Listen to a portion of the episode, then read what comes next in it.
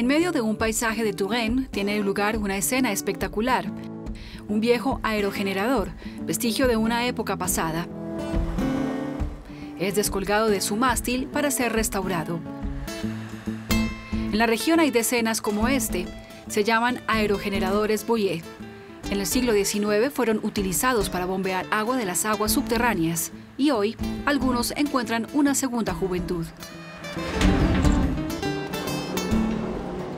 El pequeño pueblo de Espres-sur-Indre, Claude Giacometti y un puñado de entusiastas ya han vuelto a poner en marcha su antiguo aerogenerador Boyer, por amor a su herencia rural y un poco también por fascinación por la mecánica de estas extrañas máquinas. Estator, rotor y mecanismo de orientación. Estos son los tres elementos fundamentales del aerogenerador el propósito del estator es dirigir el aire hacia el rotor para que tenga la mayor fuerza posible. La utilidad del mecanismo de orientación es orientar permanentemente al aerogenerador al viento. Tan pronto como gire, orientará toda la turbina eólica directamente hacia el viento. Este aerogenerador abasteció de agua al castillo vecino durante casi un siglo. Abandonado en la década de 1950, fue completamente restaurado en 2005. Si el agua de los acuíferos vuelve a brotar como antes, también es gracias a la ciencia de Jean-Claude Pestel. Este mecánico aeronáutico retirado ahora dedica su vida a los aerogeneradores Boyer. En su despacho todo está minuciosamente referenciado, postales, dibujos, planos, un caudal de información que ha dado nueva vida al aerogenerador Trabajé 43 años en la aeronáutica. Cuando miras un aerogenerador Boyer de frente, teníamos uno en Evray que se estaba oxidando. Parece la toma de aire de un reactor moderno. Dije, ¿por qué no ocuparse de un aerogenerador? Aprendí cómo funciona, su historia. Hice un inventario de esas máquinas en Touraine, Francia, y algunas en el extranjero. Origen de este invento, una saga familiar, la de la familia Boyer. Primero fue Ernest Boyer, un fundidor de campanas itinerante, quien se instaló en la ciudad de Le Mans e inventó un nuevo sistema mecánico impulsado por viento. Tuvo tres hijos que diversificaron la industria familiar. Auguste se hizo cargo de la producción de turbinas eólicas.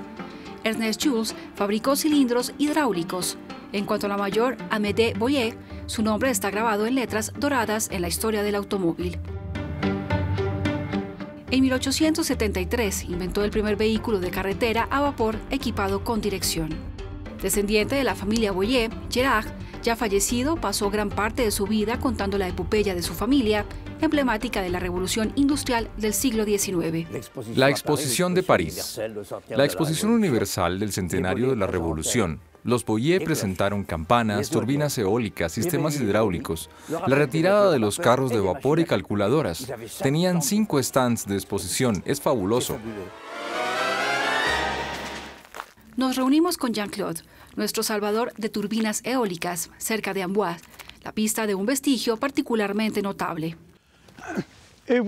Y aquí está el único aerogenerador catalogado en Touraine, el del castillo de Gavilliers, construido en 1888.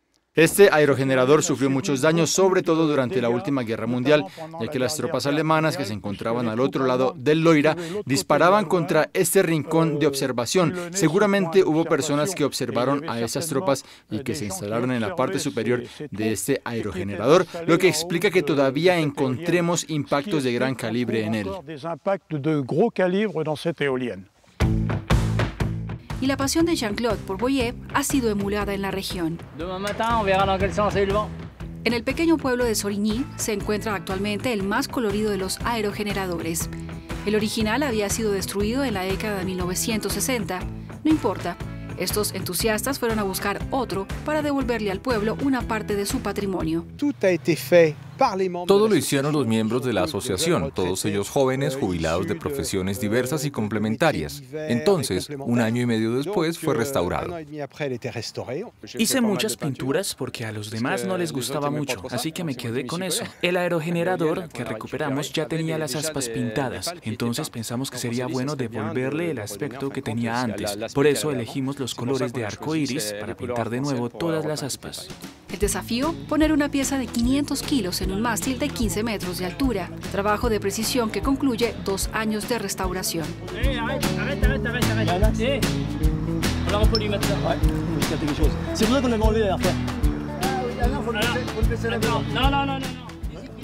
Gracias a la pasión y al trabajo duro de estos guardianes del viento, los aerogeneradores de Boyer no han dejado de girar.